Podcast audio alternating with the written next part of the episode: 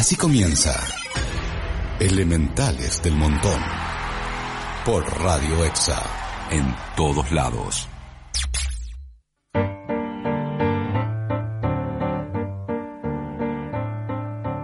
Via, via, vieni via di qui. Niente più ti lega a questi luoghi,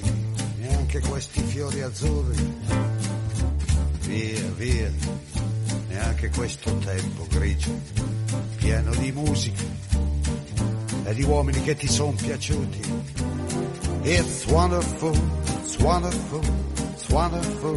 Good luck, my baby, it's wonderful, it's wonderful, it's wonderful. I'd remove you. Chips, chips. Da ti do di do, chi boom, chi boom boom. Da ti do di do, chi boom, chi boom boom. Da ti do di do. Via, via, vieni via con me. Entra in questo amore buio, non perderti per niente al mondo. Via, via, non perderti per niente al mondo. Lo spettacolo d'arte varia di uno innamorato di te. Yeah. It's wonderful, it's wonderful, it's wonderful. Good luck, my baby, it's wonderful, it's wonderful, it's wonderful. I dream of you, chips, chips, chips. Da ti do di do, chi boom, chi boom boom. Da ti do di do, chi boom, chi boom boom. Da ti do di do.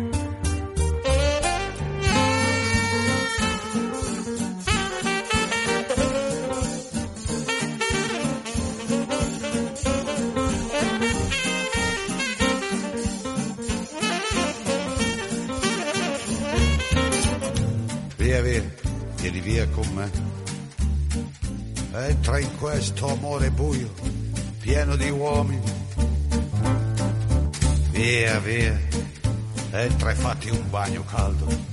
C'è un accappatoio azzurro, fuori piove un mondo freddo. It's wonderful, it's wonderful, it's wonderful. Good luck, my baby, it's wonderful.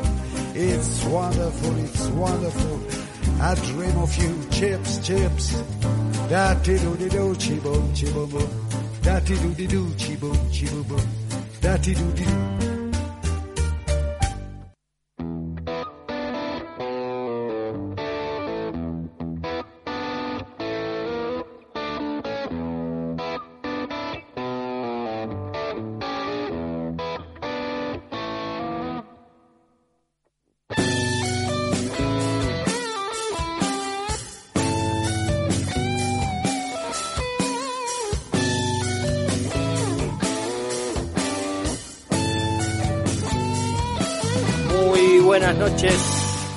En la acá en la continuidad de Radio Exa. Estamos con Elementales del Montón. Un lunes, lunes nuevamente. eh, que bueno, eh, yo por lo general hoy pensaba, no voy a abrir hablando de la pandemia, hablando de la, de la cuarentena, porque ya es un tema ya muy tocado, muy, muy frecuentado para abrir es un tema que, nos atraviesa obviamente pero pensaba ya bueno vamos vamos con el paso con el paso adelante. Vi nos venimos a enterar que anuncian que van a comprar 25 millones de dosis de Sputnik 5 Eh, que bueno algo viene a marcar este se- mientras mientras pensaba eso eh, se me venía la frase de de Churchill de Churchill diciendo este no es el final ni siquiera es el principio del final, pero puede ser el final del principio. Ya cuando te ponen una fecha de que te vas a empezar a vacunar en una pandemia, es por lo menos una, una leve esperanza de decir, bueno, hay que llegar a esta fecha. O por lo menos este, te abre un, un, un camino este, un poquito más esperanzador y menos frustrante y para aguantar estos últimos meses, por lo menos sin vacuna. Después vamos a ver cuántos meses más de, de pandemia van a, van a seguir. Pero bueno, nada, comentario este para abrir. Lo tengo acá al frente mío el señor eh, Damián Lamanna Guiñazú, alias Pepe, alias eh, el invitado más recurrente del programa.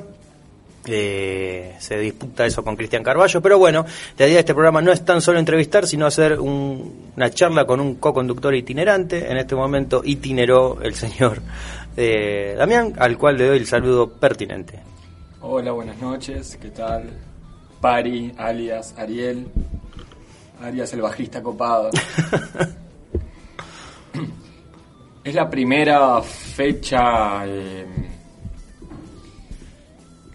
certera eh, la de la vacuna, pensando que fue el gran tema recurrente de, la pandemia, los plazos. Hubo un primer momento donde los plazos tenían un peso, no sé si se acuerdan cuando, o te acordás, cuando al principio Alberto decía hasta tal fecha y después hacía un anuncio y se prorrogaba, y en un momento esa fecha dejó de tener sentido y se volvió como algo...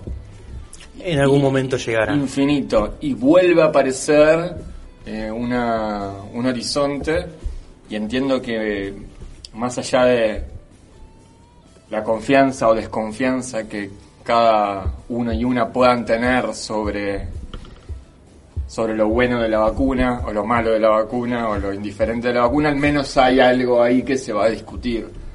O sea, imagino los titulares, llegó el barco con las vacunas. Sí, sí, sí, sí, sí, sí, sí. O sea, todo lo que va a pasar ahí, cómo se va a hablar de teorías conspirativas. Imagino también titulares diciendo los ladrones de vacunas, todo, todo, se va a armar un gran... Bueno, a ver, cuando fue el principio de la pandemia, este, recuerdo que Argentina hizo un vuelo por primera vez directo a, a China, sin tener que hacer escalas en... Este, hizo una escala, si no me equivoco, de para para reprovisionamiento o para cargar combustible básicamente en, en Auckland, en Nueva Zelanda, y, siguió viaje, pero era la primera vez que, se hacía un vuelo directo. Y la necesidad de hacer ese vuelo directo fue que eh, había eh, mucho pirateo, mucho mucha piratería de, de ese tipo de materiales, de respiradores, de barbijos, de... Eh, entonces, si hubo piratería en eso, imagino que con la vacuna puede haber y más. Fue cuando en los cargamentos estaba la frase de Martín Fierro, ¿no? Exactamente, un humo que yo compré hermosamente, me encantó y me tocó, pero bueno, fue medio... Vi a uno de los grandes sitios humeantes de, la web que en su momento los vendió con platillos y después empezó a agradar todo meses después. Vamos a dejarlo en la incógnita. De, sí, bueno, se puede... Todos sabemos quiénes son. Exactamente. O qué sitio es. Eh, bueno, sí, tenemos una, un plazo, un plazo y una, gran certeza, y aparte por el número que tiraron es como para aprovisionar a casi toda la población. Eh, salvo, no sé, a los niños, que no haría falta. Son 25 millones de dosis, entiendo, por lo que por lo poco que puedo llegar a saber del tema, que son dos dosis, por ende las 25 ah, millones de dosis se transforman en 12 millones y medio de dosis, si es que la cuenta no me sale mal. Eh, por ende, nada, estaría igual al principio sería obviamente personal médico y, población de riesgo. Y población de riesgo. Y bueno, también estará a la espera que salga la, vacuna que se está fabricando acá y ahí ya se empezarán a, vacunar. Si es que la vacuna sirve, hasta que venga otra cepa hasta que venga otra cepa como se, dice que está que está pasando en Europa en este momento que hay una cepa bueno igual eh, yo recibía las noticias con hasta con cierto alivio de decir, bueno, es medio terrible lo que voy a decir, pero vuelven los brotes en todos lados, como diciendo, bueno, no fue entonces tan, tan en vano lo prolongado de lo que pasó acá, porque finalmente los que se adelantaron otra vez volvieron a, a tener problemas. Sí, hubo un, un, retorno, un factor climatológico también, o sea, al retorno del invierno, el retorno de la enfermedad eh, respiratoria. También responde un poco a eso. Esperemos que acá funcione que como funciona Europa, funcionó en Europa, que en, el verano bajaron los casos, pero bueno. Y va a dar vacuna, así que quizás volvamos a, a otra nueva normalidad, que en otros términos no creo que nos saquemos el barrijo por largo tiempo. No, no creo, para nada, pero bueno, ¿te anotás para diciembre? ¿Vas o sos reticente a, no, querés esperar a ver cómo funciona en otros? No, voy a que prueben otros. No. no, en principio no, creo que sea eh, el destinatario de esa vacuna. No, sí sí. tengo una, una colega de la escuela que está mm, se, se viene ofreciendo para pruebas y dice que está conforme con lo que viene sucediendo. Eh, yo conozco eh, a... Está viva, de hecho. Sí, bueno, yo conozco un, un, un voluntario que se hizo la vacuna el Sputnik eh, 5 en Rusia, eh, que era quien nos hacía los de corresponsal desde el Mundial de Rusia en Tres al Deporte. Y bueno, hace un blog en RT, en Rusia Today, está trabajando. Martín Chuli es su, su, su nombre o su nombre artístico ahora. Eh, pero bueno, él está haciendo un informe sobre los eh, cómo, cómo la está pasando, porque se ofreció de voluntario. En un momento dice que tuvo fiebre de 38 grados y que después se le fue yendo y que no, no, no sufrió mayor eh, mayores eh, consecuencias. Interpreta que no le dieron el placebo, porque al levantar ese tipo de fiebre, interpreta que le dieron el, la, la vacuna verdadera. Así que bueno, eh, porque vos cuando vacunás, cuando haces las pruebas, mi- mitad vacunas con placebo y mitad vacunas con, con vacuna. ¿Por qué? Porque obviamente mi conocimiento es limitado, pero entiendo de que hay eh, vos vacunas con placebo para evitar ver si los efectos pueden llegar a ser psicológicos. ¿Entendés? Vos te doy el placebo y no sabes si te doy algo, no sabes si vacuna o no. Entonces, qué sé yo, si vos podés presentar, eh, levantar fiebre, pero tenés el placebo, no tenés la vacuna, entonces mm, no, es. Pero que también el cuerpo también se genera, se genera sus propias trampas también. Vos si te concentras y querés como, como Bart cuando no quiere ir al colegio, dame una prueba más que quiero intentar levantar fiebre y termina levantando su propia fiebre. Eh, hay algo de eso en, en eso. Pero sí, se le da, se da placebo y se da, y se da vacuna. Bueno, me- Habría que llamar a un médico y consultar. Una vez me acuerdo de esto de, del placebo, del control del cuerpo, que mm, en un estado de mm, cierta adulteración de las facultades mentales en algún contexto lúdico, empecé a, a imaginar que, po- que, que podía pararme el corazón solo con el pensamiento. Fue uno de esos viajes, viste, que no están buenos. Entonces empecé a tener miedo de querer hacer eso y que me saliera bien. Y- fue, una, fue un gran monio de, esa- de esas noches complejas. Son esa noche, esa noche que tenés que pensar para respirar, que si no, haces, claro. no pensás en, en- en hacer ese movimiento, Sí, no vas a respirar. Tenés que eh, lidiar de, ya lidiar con otro tema, pasar a otra cosa, hablar de Pablito Aymar, hablar de por qué entras en esa de pero me, me parece piola y tengo otra anécdota también en estos términos de mm, un gran amigo, eh, el señor Gonzo Quintana, quien vos también conocés. Sí, señor, un elemental también. Unas lejanas vacaciones cuando éramos adolescentes, este, yo me insolé. eh, nunca en mi vida me insolé, me insolé en las vacaciones así con los amigos por primera vez. Estuve todo el día tirado en la en el fuerte Durlock donde parábamos, que era una casa como media Abandonada. Sí, no, en construcción. No tenía persianas, tenía piso de arena, se movían cosas atrás de los muebles. Era un lugar, pero teníamos 18 años y eh, todo era felicidad de todos modos. Y un día me insolé y estuve todo el día tirado ahí, eh, mientras todos hicieron su vida además. Y en un momento pedí por favor que alguien me fuera a comprar un migral o algo para, para que el dolor de cabeza se fuera. Me dieron una pastilla, la tomé, me seguí sintiendo pésimo el resto del día, la noche. Y al día siguiente me enteré que me habían dado un placebo. No me dieron un migral, me dieron como si te dijera un, un paracetamol, algo, y no funcionó. Bueno, o sea, tu mente no tuvo el poder de, No, de no, autocurarse. eh, eh, claro, y, y me perdí otra noche más de las vacaciones en función del chiste de, de- del cómo, cómo decirlo la, la jugarreta de pensar que era un tema psicológico. No, y me acordé hasta qué punto la no no sabía que las vacunas se probaban así. Se prueba con. Parece Sí, sí, sí. Este, es muy importante lo que yo opino sobre las vacunas, imagínate. pues sabés que, bueno, recién mencionabas el, fuente, el fuerte Durlo, que era donde ustedes estaban parando, este, y bueno, me, me trae, me trae a colación lo, lo- lo sucedido, imagino que no hubo ningún tipo de noticia, nada de ninguna persona acusando de que estabas eh, estando en un terreno en, No, no. en terreno de propiedad privada, imagino en ese momento. Era la propiedad privada de uno de los sujetos con los que estábamos, eh, pero era eso, una obra en construcción y fuimos ahí a dormir en esas vacaciones, fue una oportunidad. Y sobre lo, el tema de coyuntura de esta semana podemos hablar también, pero Y vamos a tener no el sin- tema. o sea, sigue siendo dramática la... Es dramático, me parece que eh, esta, esta noticia de, de- del anuncio de vacunas vino a romper un, un freno de noticias que se había dado a través de, de, la, de lo que pasó en Guernica.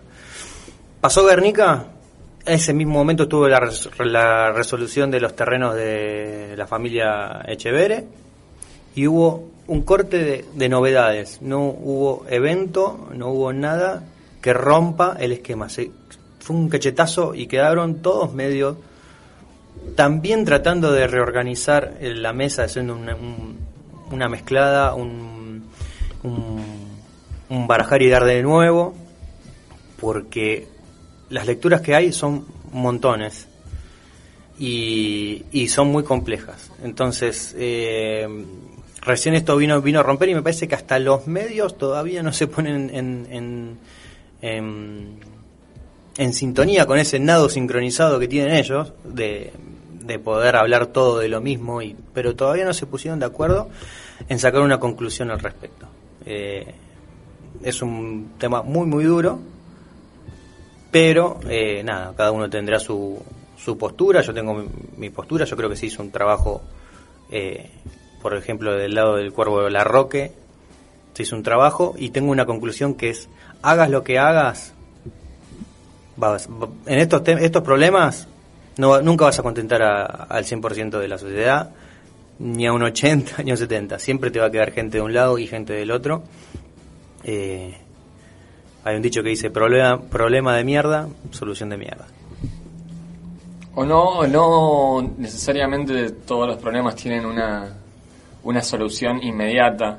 Yo lo que veía o percibía era como una necesidad de muchas personas de salir a tomar una posición a los 10 minutos que estaba sucediendo esto y en mi caso lo que me generó fue eh, estado alfa, depresión y sin palabras, hasta pensar qué era lo que estaba pasando, tener más información, porque hay eh, es una violencia que te deja sin palabras, me parece, como toda violencia, como toda violencia inexplicable. Si ves eh, a un fotos de, de un nene mirando un descampado, no hay manera de que eso pueda de poder explicar eso. Sí, sí, es, es la tristeza, es lo deprimente, es como lo, es lo injusto en su matriz más central. Eh, así todo, después empezando a recabar información, eh, tratar de, de comprender que dentro de todas las malas soluciones se trató de hacer algo más o menos eh, razonable, que igualmente partías de- del peor escenario posible. Gente que no tiene dónde dormir. Ya no, no hay mucha vuelta con eso. Y hay que ver hasta qué punto se pueden dar las soluciones concretas. Yo en lo particular pienso, te lo decía antes, que mm, se podría haber hecho algo más.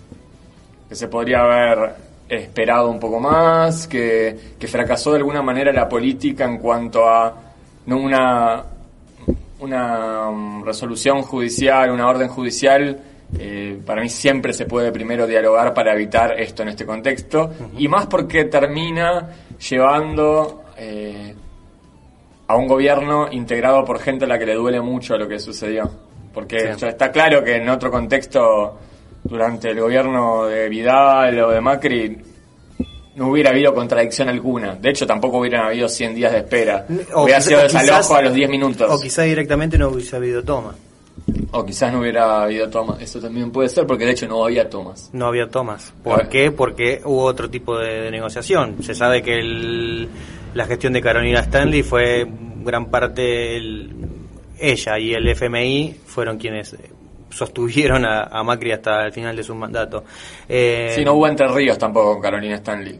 no No hubo hubo nada. no, no, Estamos de acuerdo con eso. No, no, no hubo. No estoy diciendo que sea una gestora eh, ideal para, para ese terreno, pero sí eh, fue quien encabezó eh, una repartija importante de, de asistencia social. Yo igual lo, lo veo incluso a la inversa. O sea, si bien está la situación de, de extremar todos los, todos los límites por la pandemia, eh, me parece incluso no tanto virtud de Stanley para hacer mejor las cosas, estoy No. seguro que la gestión actual es mucho más capacitada y con más conocimiento y más Y, sensibilidad y- para y esto, más humanista. sino qué pasa de- del- del, del otro lado, qué, qué límites se fueron rompiendo, pero no tengo la información más que para, para suponer que, hay algo extraño. Más sí. que conjeturas. no. Pero lo, lo concreto es que Yo- yo interpreto nos que duele no- más a nosotros que a cualquiera en esta situación. Yo interpreto que no hubiese, no hubiese habido toma porque saben que, eh, que, como vos bien decís, a este gobierno le duele más que a otros. Eh, en otro en otro contexto no hubiese no se hubiese animado, o sea, saben que hubiesen sabido que no hubiese margen a ningún tipo de negociación. Seguramente no hubiera habido margen, hubieran sido pal- palos del día uno. Igual compararse con lo peor tampoco es que nos enaltece. Sí, poder pensar con más, con más perspectiva. Noté por otra parte como una gran una gran saña discursiva cuando se sale a condenar inmediatamente lo que pasó. Eh, me llamó mucho la atención con la inmediatez en que salió a destruir a todos los referentes como si fuera todo tan lineal. Se Pero bueno, así las cosas. Se habló mucho del desencantamiento. Muchos, muchos eh, estuvieron diciendo, desde los medios al menos, gente que quizás conozco eh, también, pero se habló mucho del desencantamiento. Estoy desencantado con esto y a veces el desencantamiento es el, un atajo fácil. Sí, de, de movida estás poniendo lo sentimental por encima de lo racional para pensar. Hay algo de eso dando vueltas en él. Es como me defraudó, medio desde la posición interpersonal, sensible, y cuando se juegan otras cosas un poco más grandes en política que solo Enorme, eso. enorme. Así todo creo que se escapó levemente la tortuga en cuanto que se pudo haber hecho Sí. algo más. Eso es lo que pienso, obviamente. Se podría haber terminado. A ver, eh, hubo un 85% de, de, de las familias eh, que se habían reubicado o habían aceptado la negociación. Eh, hubo dos demoras de, de, eje- de ejecutar el, el desalojo. Ya la tercera no la Dos dieron más. sí. Dos prórrogas. Eh, a los 100 días eh, ya de la toma, me parece que ya se había ne- negociado bastante. El Cuervo Larroque, el cual vengo a rescatar su, su función porque tiene estuvo ahí, estuvo en situ y, y es muy y venía de, de lo de Villa Azul, el, el, Cuervo Larroque trabajando, o sea, sabemos que trabaja en territorio. Eh, mismo admitió que ya no había una animosidad a, no aceptar el diálogo, a no a no resolverlo de esa manera. Y creo que ya la segunda el segundo el primer objetivo habiendo ya re- relocalizado o o sacado a través de la negociación a la gente, un 85%, creo que el segundo objetivo era que no te pase un Cotequi y un Santillán de vuelta y sacar la, la toma de la forma menos violenta posible, lo cual No deja de ser violento. no deja de ser violento porque es un desalojo, es muy, muy, muy difícil. De- hoy de todas maneras hubo cierta celebración por parte de, del Ministerio de Seguridad en un spot que no, no termino de... No, no entiendo cuál es la finalidad de, de expresar esa celebración por lo que pasó, porque finalmente podría tratar de, de bajar la temperatura y en vez de hacer eso es como insiste. Sí, espero que se siga esclareciendo con el paso de los días, porque obviamente están saliendo a negar to- todo el acuerdo de reubicación, lo están saliendo a negar, obviamente desde otras fuerzas políticas, y ojalá que se pueda ir aclarando todo y que quede lo más transparente posible, porque todos los que bancamos este este gobierno o esta coalición de gobierno, desde el donde sea que lo bancamos, este, esperamos una, una respuesta y una clarificación porque finalmente no deja de ser los que están más al borde. Sí, sí, y una Los que- reacción. los que- una reacción. Se sale por arriba, como salía Cristina reacción. siempre. Siempre salía por arriba, iba más fuerte. Cada vez que había un desastre, Como mínimo, localización de terrenos fiscales como para empezar a lotear y, y- y, eh, hacer un, un trabajo geográfico interesante, un trabajo social interesante de empezar a habilitar tierras para nuevos loteos. Eh, no puede ser que el acceso a la vivienda sea lo que sea, lo que sea, eh, sea lo, caro que es, el alquiler lo caro que es. Hay que trabajar de un millón de cuestiones. Que bueno, a veces lo urgente no te da lugar a lo importante. Lo, me parece que la urgencia de la pandemia hizo explotar millones de cosas, entre ellos el déficit habitacional que tiene eh, Argentina en su, en su conjunto, porque no creo que sea tan solo en la provincia de Buenos Aires la que tiene un déficit habitacional. Sí, la más, sí al ser el centro eh, del país y ser un centro urbano tan importante es el peor claramente, pero, pero sí, empezar a hacer una, una gestión de terrenos y empezar a, a por lo menos brindar eh, una opción a la gente que no tiene absolutamente nada. Pero bueno, eso también lo tenés que coordinar con, con acceso y con trabajo y con un montón de cosas que carece, hoy por hoy se carece. Con una inversión de infraestructura enorme, de poder urbanizar o zonas que no están, pero bueno, es pensar a largo plazo también y en algún momento lo empezar a ponerlo, a, visibilizarlo. O sea que lo que pasó finalmente eh, también ayude a visibilizar la situación con la mayor efectividad posible. Yo estoy convencido igual que a la gran mayoría de la población no le importa nada de lo que le pasa a nadie más que su propio círculo inmediato, pero a la vez, bueno, insistir de, la, cómo se pueda, atravesar el blindaje, evitar la hazaña mediática también y resolver. Finalmente, el gobierno tiene que resolver con política la vida de la gente y esto tiene que llevarlo también a, a redoblar la apuesta, a pensar con más claridad, a, hacer política también. Sí, sí, sí, no, tal cual. Eh, y no tan solo habitacional, sino también de, acceso a tierra para producir. Eh, otra otra cuestión, lo vimos con el tema de los Echever, el proyecto Artigas, o sea, ese proyecto Artigas no tiene quizás ser su única opción el campo de, de la hermana de los Echeveres, sino tiene, tiene que tener un, apoyo, porque eso es, eh, es, es bueno para la comunidad en sí. Eh, con todo lo contradictorio que se a mí se me planteó el, conflicto de los, de los, Echeveres porque se me, me, pareció demasiada propaganda para un conflicto familiar. Eh, Y hasta, y perdón, y hasta en cierto momento decí que aparentemente esa gente se fue tranquila sin, sin mayor inconveniente, pero hasta en un momento me pareció tomar a los trabajadores de, del proyecto Artigas como casi una especie de rehén de un conflicto familiar. Eso, eso es lo que me preocupó más que nada. Aún cuando me, parece bárbaro el proyecto en sí, pero me, dio cierto miedo eso. Y algo muy personalista también. Todo lo que era lo, el anonimato de la gente de Guernica, cómo se construía, que ahí había incluso algo interesante de cómo se iba construyendo comunidad también ahí también es hubo muchos allegados que se acercaban que nos fuimos enterando y demás lo de Echeverre fue puro nombre propio héroes una, heroína de la clase super alta, no la clase alta, digamos, la clase inalcanzable directamente, la oligarquía, eh, que cedía, porque finalmente también hay algo medio atroz en esto de el derecho de acceso a la tierra para las clases bajas. Eh, depende de como una especie de voluntad, de amor, de, de una mecena oligárquica que no deja de ser terrible. Y finalmente también la cara de eso eran dos eh, eran Grabois y Echevere las dos grandes caras de todo este tema cuando finalmente había un montón de personas involucradas. No deja de ser interesante lo que hace el proyecto Artigas porque ponen cuestión con mucha claridad además el tema del acceso a la tierra el tema del acceso a la tierra como problema histórico la apropiación de la tierra como problema histórico pero se los dos personalizó si en un lado había anonimato, del otro lado fue... Eh, sí, una novela, bueno, el culebrón, el, un, culebrón familiar. Este, el rico bueno.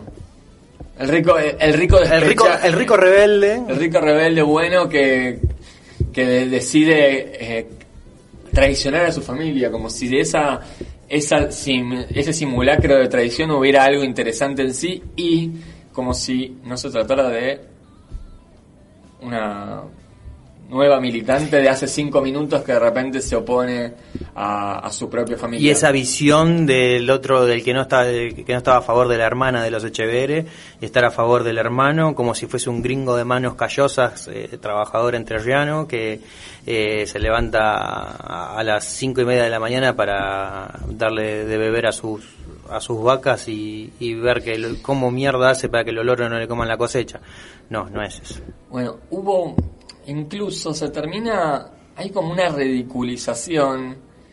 Primero, esto de la gran matriarca que mm, entrega, gracias a su amor y su bendición, tierras a, la, a estos niños infantilizados que son eh, quienes van a recibir la tierra, que después se los vende incluso, se los, incluso se los construye como no sé si viviste por ahí que decían, fueron a comprar plantines, no saben ni hacer una huerta. Se empezó a construir como un discurso de los, los campesinos a los que se les iba a entregar la tierra, eh, no servían para nada. O sea, ni así.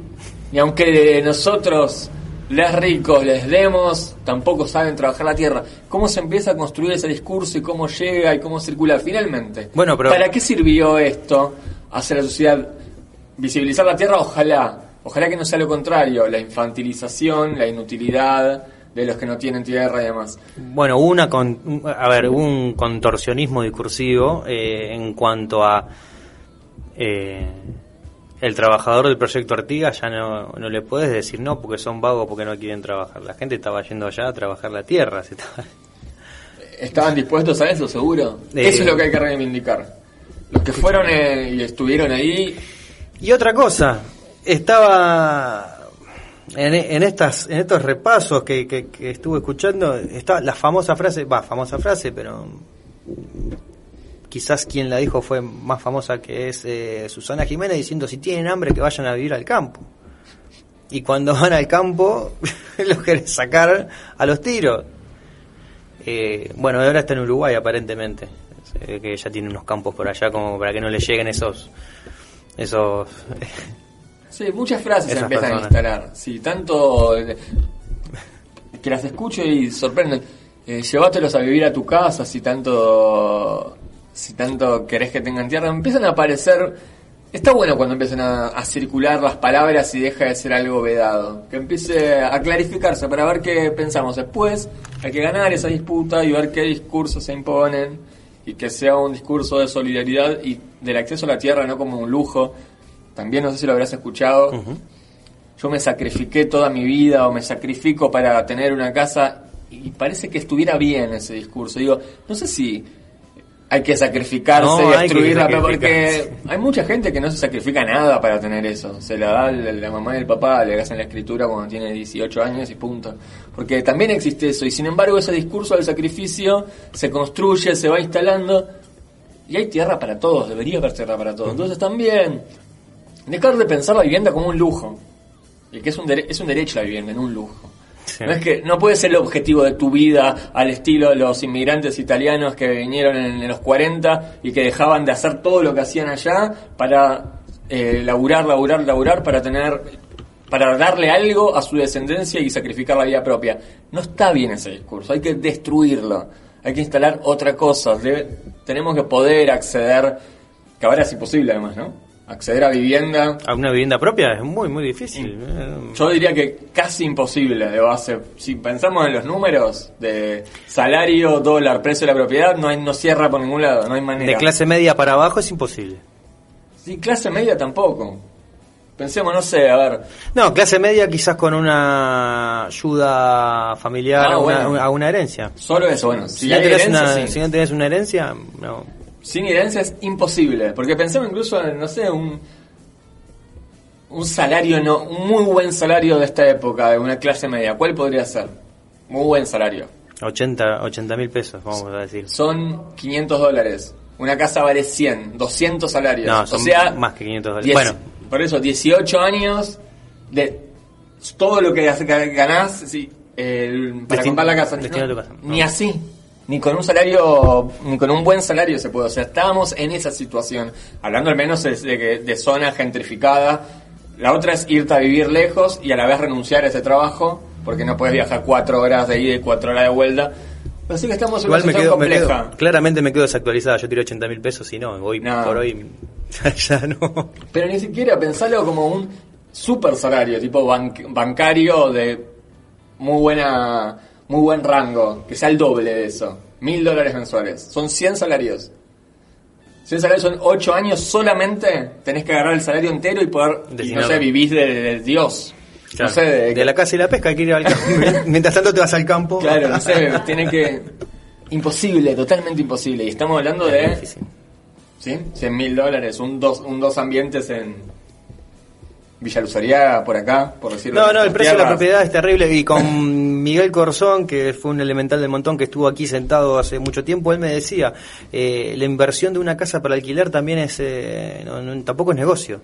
¿Cuántos alquileres necesitas para amortizar el valor de esa casa? Es 10 vidas. vidas y vidas. O es solamente mantener, eh, obviamente, si te, dame, Bueno. dame 20 de esos alquileres, obviamente, pero eh, Bueno, se va jerarquizando y valorando la propiedad y supongo que eso es el punto de la inversión. Sabes que va a crecer siempre el valor, Pero bueno. cada vez va a ser más inaccesible, entonces el valor va a ser más alto hasta que en un momento, bueno, eso te lo, lo que mientras, decir mientras no haya un, un plan territorial habitacional eh, serio, eso va a seguir siendo cada vez más eh, inaccesible. Pero bueno, esto... Salvo que haya muchas Dolores Echeverre dispuestas a darnos tierras a todos y a todas. No, bueno, pero vos, quizás eh, yo desconozco las fortunas, eh, el resto de su fortuna, no tengo ni idea, porque tampoco es, eh, tampoco vamos a venir a hacer un juicio de valor sobre No, ese, no. porque, eh, nada, sería creo un poquito más complejo y deberíamos estudiar y ver y vivir mucho ese caso. Eh, pero igual a lo que a lo que apuntaba yo más que nada es como un problema familiar, este, mientras me mostrás la foto de del mini Pepe, este, como un problema familiar, al ser de alta alcurnia o, o de la oligarquía, toma un estado de culebrón de Canal 13 a las 20.45 antes de que venga, no sé, cantando por un sueño, no sé qué estarán pasando al prime time de, de ese canal. Bueno, es razonable, es la misma clase social, pero no está ni Talía ni, ni Nati Oreiro ahí en, esta, en este culebrón como para hacer la ruptura del argumento. Finalmente, otra vez una novela de la oligarquía para el consumo de todos y todas. Muy bien. Mitad del programa, el ecuador del programa. eh, nos vamos a ir con una canción al respecto que se llama Sirva otra vuelta Pulpero, en voz interpretada por eh, Almafuerte, en voz de Ricardo Iorio, un tema de una banda uruguaya que se llama Cuchilla Grande, que tiene otro tema espectacular que también le hace un cover Almafuerte que se viene que se llama cabeza de tractor si no me equivoco. O no yo traigo la semilla cabeza de tractor es el estribo. Eh, pero bueno vamos a escucharlo. Habla un poquito de estas cuestiones de tomas de tierras eh, una- un letrón impresionante con una energía de un Ricardo Iorio de otro Ricardo Iorio. Después su vida transcurrió por otros lados. Vamos con el tema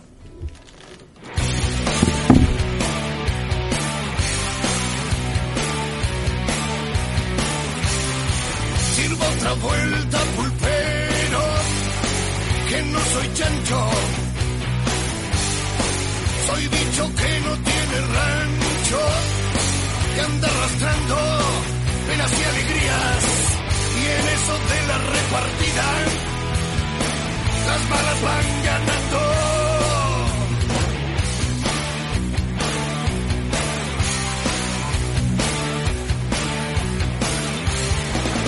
Otra vuelta, pulpero, a ver, para mis pares del asentamiento que están cargando con el peso hoy ante la ley por indocumentados en predios ganados al Estado, donde la milicada siempre viene a darnos palos.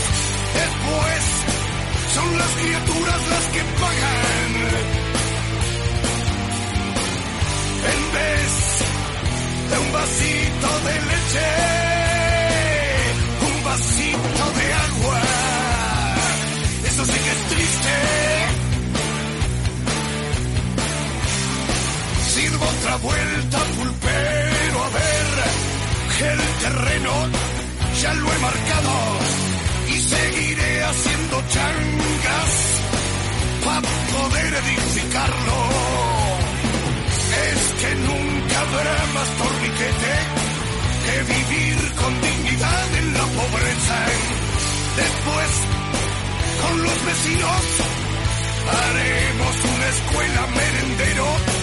Ya no habrá niños callejeros que correrán la suerte de sus padres y sus abuelos. Eso sí que es triste.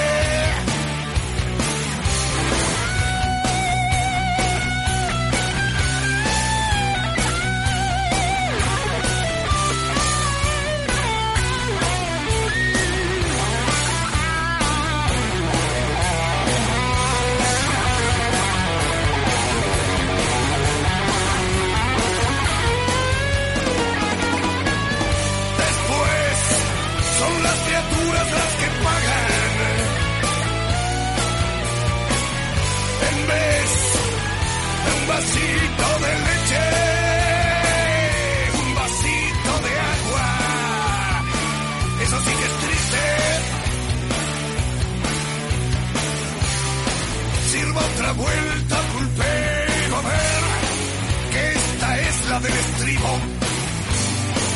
Soy un hombre convencido que lo que uno tiene, tiene que ganarlo. Por eso es que con once familias le hemos ganado una vez al Estado. Eso sí que es triste. Para que no tiene rancho, donde caerse muerto.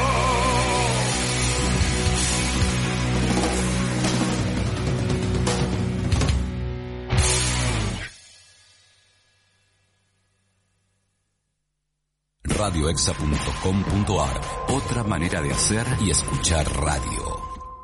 73 remeras. Arte y ocio en sublimación.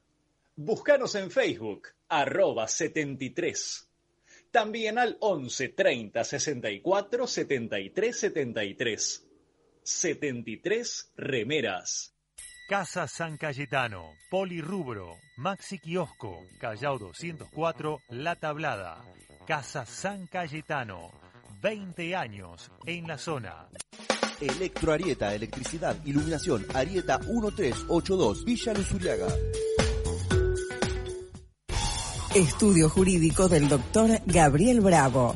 Despidos, accidentes, sucesiones. Realiza tu consulta al 4382-7314 o manda tu mensaje al 11 59 88 8956.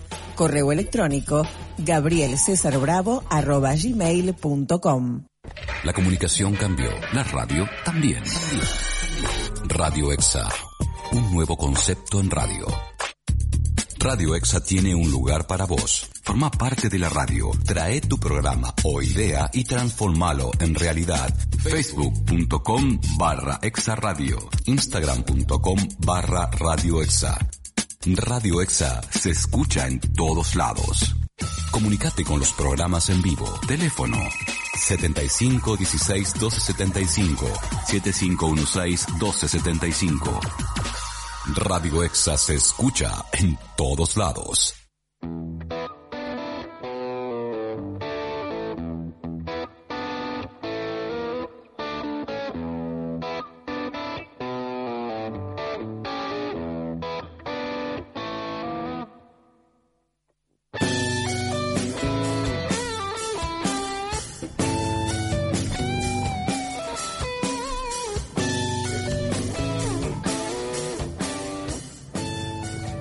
La batalla.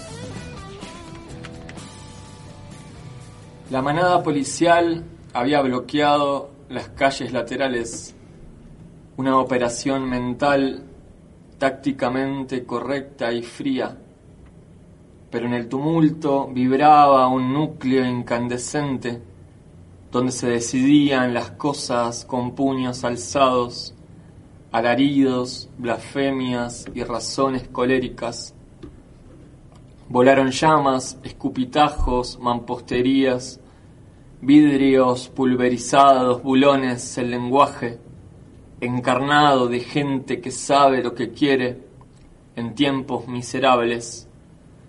La multitud onduló jadeante y ciega el estallido del gas, y aunque condenada a una asfixia de lágrimas, perforó por un instante el cerco de escudos y plástico reforzado. Silbaron balas y el aire humoso se astilló en la dispersión.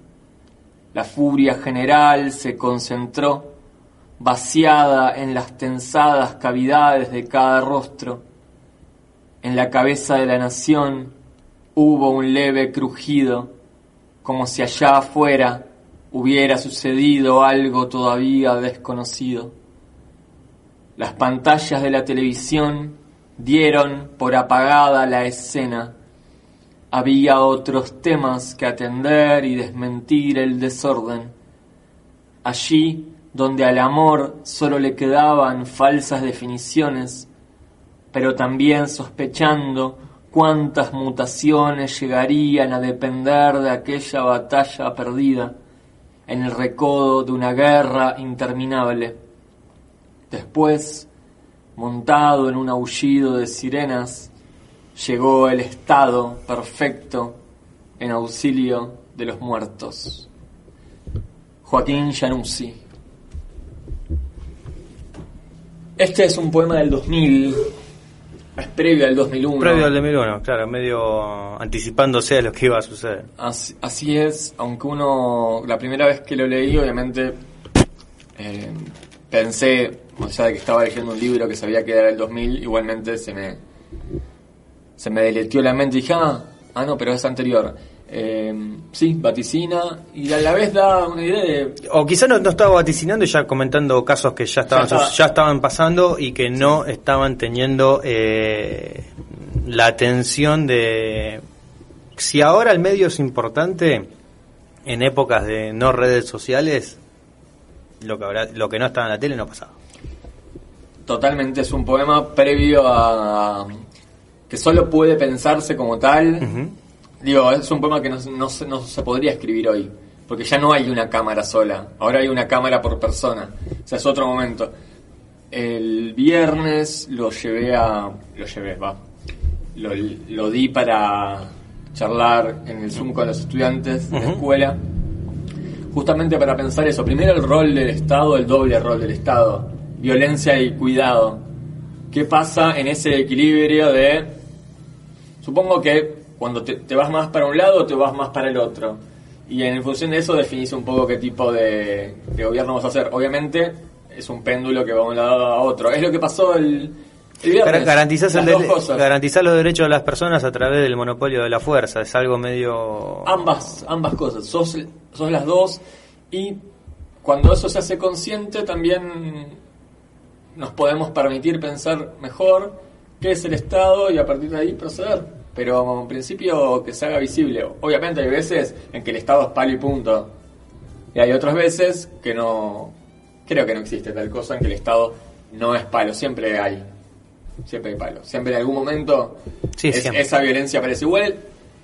Además de eso habla de la derrota, de la derrota general, porque esa es la sensación, derrota.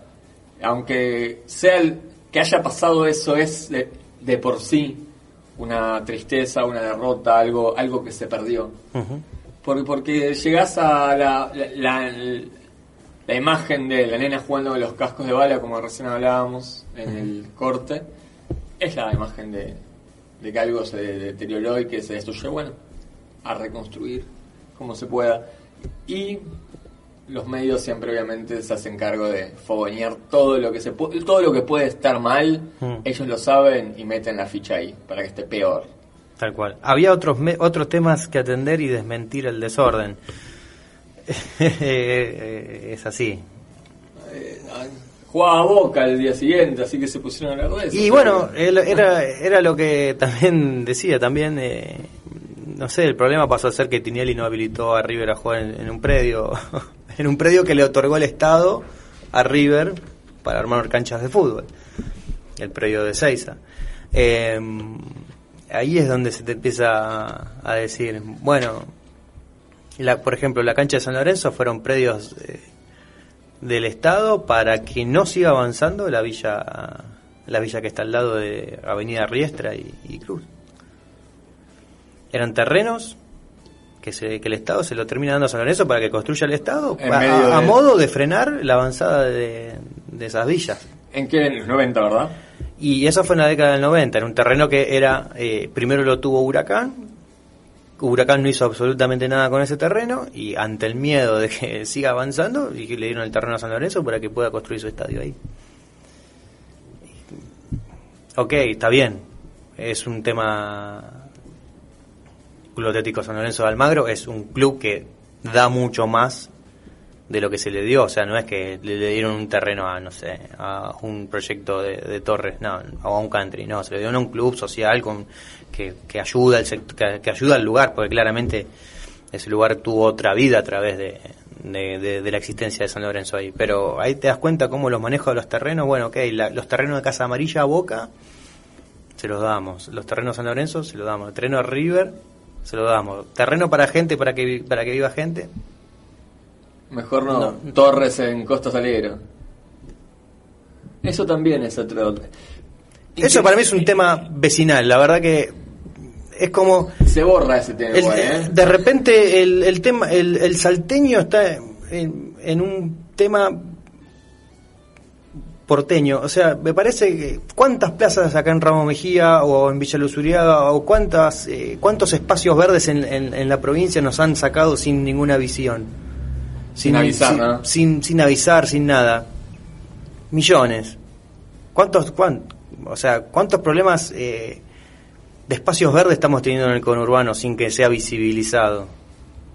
Y de repente el de Costa Salguero es el problema nacional. No, no digo que no sea un problema y que esté mal eje- sien- eh, siendo ejecutado eso, pero a veces basta, viejo, basta de darle tanta importancia o, o darle tan poca importancia al resto.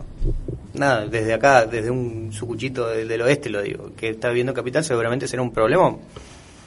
Pero que sea un problema para ustedes, habla un poco de lo que estás diciendo. Para nosotros, digo, nosotros eh, también lo tomamos como una realidad de cercana cuando No es una realidad cercana para vamos. nosotros, no lo es. Son Pero- realidades no sé bien dónde le queda Costa Salguero. Te- pero te lo ponen en la cara. Bien. Eh, una cosa más que quería. En realidad, eh, nos, estoy en la banalidad del mal ahí justo en el centro y me sale preguntarte qué pasó con. ¿Por qué River no jugó? ¿Qué pasó con eso? Pero entiendo que. Primero quiero hacer un comentario de esto y después así como un. Te lo, te lo- montaje te lo resumo así nomás Por- al final. Dale. Te lo resumo así nomás. dale. Perfecto. Esto de en la cabeza de la nación hubo un leve crujido, como si allá afuera hubiera sucedido algo todavía desconocido. Es tan claro como... Es tan gráfico para pensar esto de en la cabeza de la nación, porque finalmente tronó algo ahí arriba, porque el gobierno nacional y popular eh, rompió uno de sus propios límites discursivos que tienen que ver con la, si bien ha pasado otras veces porque el parque indoamericano también fue caos y hay imágenes de la Policía Federal pegándole a todo lo que se movía y eso fue en el gobierno de Cristina.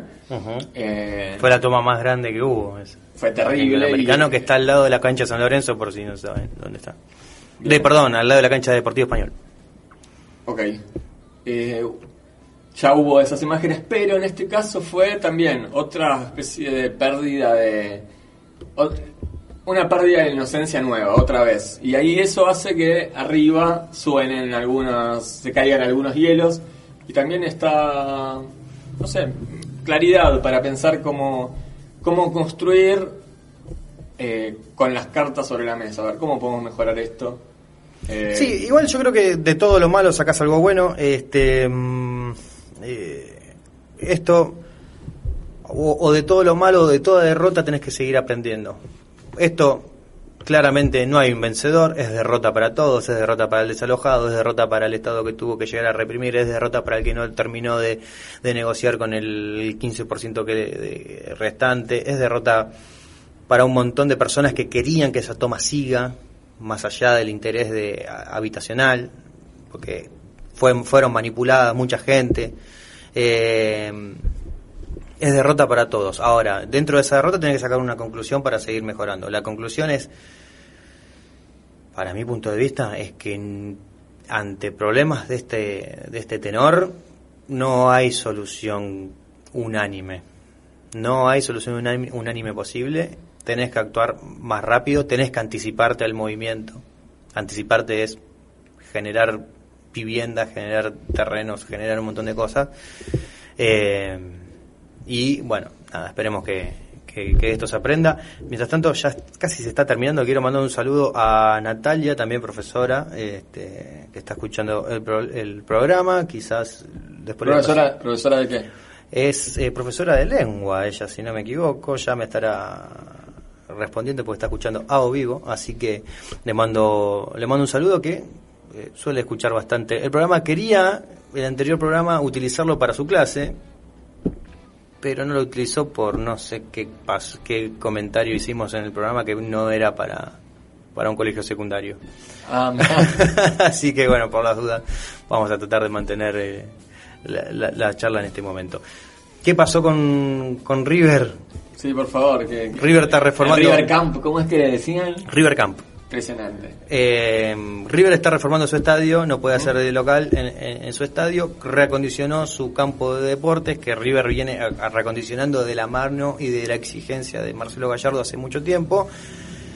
Eh, y quería hacer de local en el campo de entrenamientos.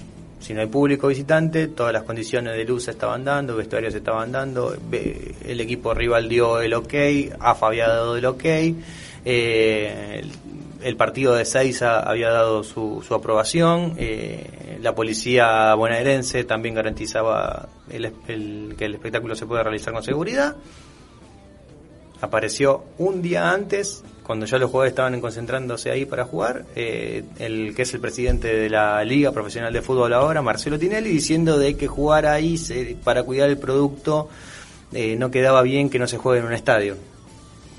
Lo cual es increíble que no se, no se, no se note que el estadio monumental vacío es eh, con todas las butacas rotas, despintadas como las tenemos, es, es peor escenario que el River Camp nuevo, porque está nuevo, con dos tribunas.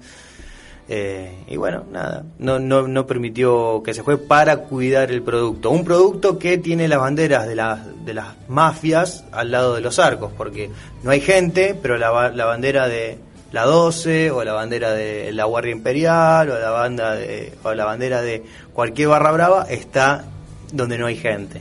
Entonces, no, pero hay que cuidar el producto. Mientras tanto dejamos que estén las banderas de, de, de los grupos mafiosos que están arruinando el fútbol hace bastante. Y entonces, ¿juega mañana? ¿Dónde? Juega mañana aparentemente en el estadio de Independiente, Bueno, que lo está alquilando eh, a cambio de que River le vaya descontando de lo que Independiente le debe por un jugador que se llama Barbosa. Eh, un arquero. no, el defensor grandote que jugaba en, def- en Defensa y Justicia, este, que se fue, era de River, se fue a Justicia, volvió a River, no anduvo, lo mandaron a Independiente, a Justicia de vuelta y después Independiente. Eh, creo que así fue. Eh, y bueno, le- de, esa- de ese préstamo le están descontando las cuotas con el alquiler de, del estadio de Independiente. Bueno, precariedad total. Precariedad total, eh, pero no estamos copiando el fútbol del fútbol inglés porque vamos a tener eh, fútbol eh, aún en, en las fechas de las fiestas. Va a haber fútbol entre Navidad y Año Nuevo porque termina en enero. Con 600 grados. Termina en finales de enero el campeonato. O sea, mm, a- así estamos y después vamos a un campeonato de 28 equipos sin descensos. ¿Es después de esto lo de los 28 equipos sin descenso? Después de este torneo. Bien. Eh, bueno, nada, eso, eso. Eh, si el si el país no anda bien, el fútbol, la organización del fútbol argentino está 10 veces peor. Y así te quedaste afuera en el 2002. No podía, no podía ser de otra manera. Hubiera sido demasiado insólito que todo sucediera bien. Yo me acordé el siempre más, siempre me acuerdo. Eh, después de la final eh, del 2014 y desde la final del 2015 y de la final del 2016. 2016, que en el, eh, ahí en el, en el medio hubo la elección del 28-28 o 38-38, ya no me acuerdo el número. Eh, el- eh, cuando aparecieron votos de más y empataron entre Sí. Tinelli y, y segura. Tiempo después Dolina agarró y dijo, sacando conclusiones de eso, dice, habrán sido muy buenos los muchachos que a pesar de todo llegaron a jugar la final de un mundial y la final de dos Copas América. Habrán sido muy buenos jugadores de, fútbol. Porque en esa desorganización total, llegar a, lo que, a obtener lo que llegaron a obtener y no se lo va a reconocer. Y no se lo va a reconocer. Y de repente, bueno, entre otras cosas, ves que a Messi algunos medios le empiezan a atacar porque en su momento no bajó su sueldo eh, por el coronavirus en el Barcelona. Es un buen final absurdo este. Messi, coronavirus, salario, Barcelona y Echeverre. Y bueno, es, es- es lo que estamos es lo que estamos sacando. Eh, Algo más para no tenemos más nada que decir, solamente despedirse. despedirnos eh, y esperar que haya una reacción. Reacción por arriba, se sale por arriba. Pero sin caerte, sin alas de cera. Salir por arriba con una escalera, con un helicóptero, por lo que sea. Y jugar para adelante. Eh, Sin prisa, pero sin pausa también. Esperemos Eh, eso, que, que haya una agresividad hacia adelante para que aparezcan ideas nuevas. Eh, el mismo día fue la asignación para un millón de personas más, la asignación universal por hijo. Así, se sale fuerte, ahora lo de las vacunas. Esperemos, esperemos que... Huele que como que algo se mueve, veremos qué, qué pasa y, y bueno, Y a, dejar de... a- dejar de patear en contra también por parte de otros que también están ahí. O que los funcionarios que no funcionan empiezan a funcionar. Que- Exactamente también. Eh, ah, eso era un tema que me quedó en el tintero. ¿Cuántas eh, cuántas versiones de la carta de Cristina escuchaste? ¿Cuántos análisis distintos, interpretaciones eh, encontraste? ¿Algún texto literario tiene semejante cantidad de, de interpretaciones tan rápido y en tan poco tiempo y tan distintas? y tan, eh, a ver, es, tan forzadas. Me pasó, lo termino de leer, digo, me copó esto, esto y esto, pero es obvio que van a titular forzando este comentario de los funcionarios que no funcionan. Que fue una enumeración, dentro de otras cosas, para llegar a otro tema. Y sucedió. Diez minutos después todos titularon igual, funcionarios que no funcionan. No era el eje de ninguna manera. Otros dijeron que faltaron, faltó nombrar a- al sindicalismo en la enumeración de actores que tienen que sentarse en la mesa. También me pareció bastante maliciosa como interpretación. Lo mismo de lo eligió Alberto porque era bueno con la prensa. O sea, Cristina diga lo que diga, van a construir eh, otro discurso. No hay manera. O sea, es. Es cristinacentrismo. Cristinocentrista la política y los medios. Eh, es Todo el- gira alrededor de eso. De lo que dice lo que no dice Cristina se supone todo. Cristina cuando no habla es porque está manejando a todos en la sombra y cuando habla porque quiere destruir al gobierno. Hay que asumir que es así para... Se la va a construir así y bueno, lidiar. Las terribles palabras de Cristina o el furioso silencio de Cristina. El furioso silencio de Cristina. Me gusta el furioso silencio. Un silencio furioso. Es terrible. Nos quedamos con un silencio furioso. Y con un silencio furioso nos vamos a ir después de, de mandarle saludos a Meli, que eh, tuvo ahí toda esa secuencia, que pase pronto. Y bueno, un saludo a todos los que están del otro lado. Nos vamos con Desde el Oeste. Gracias.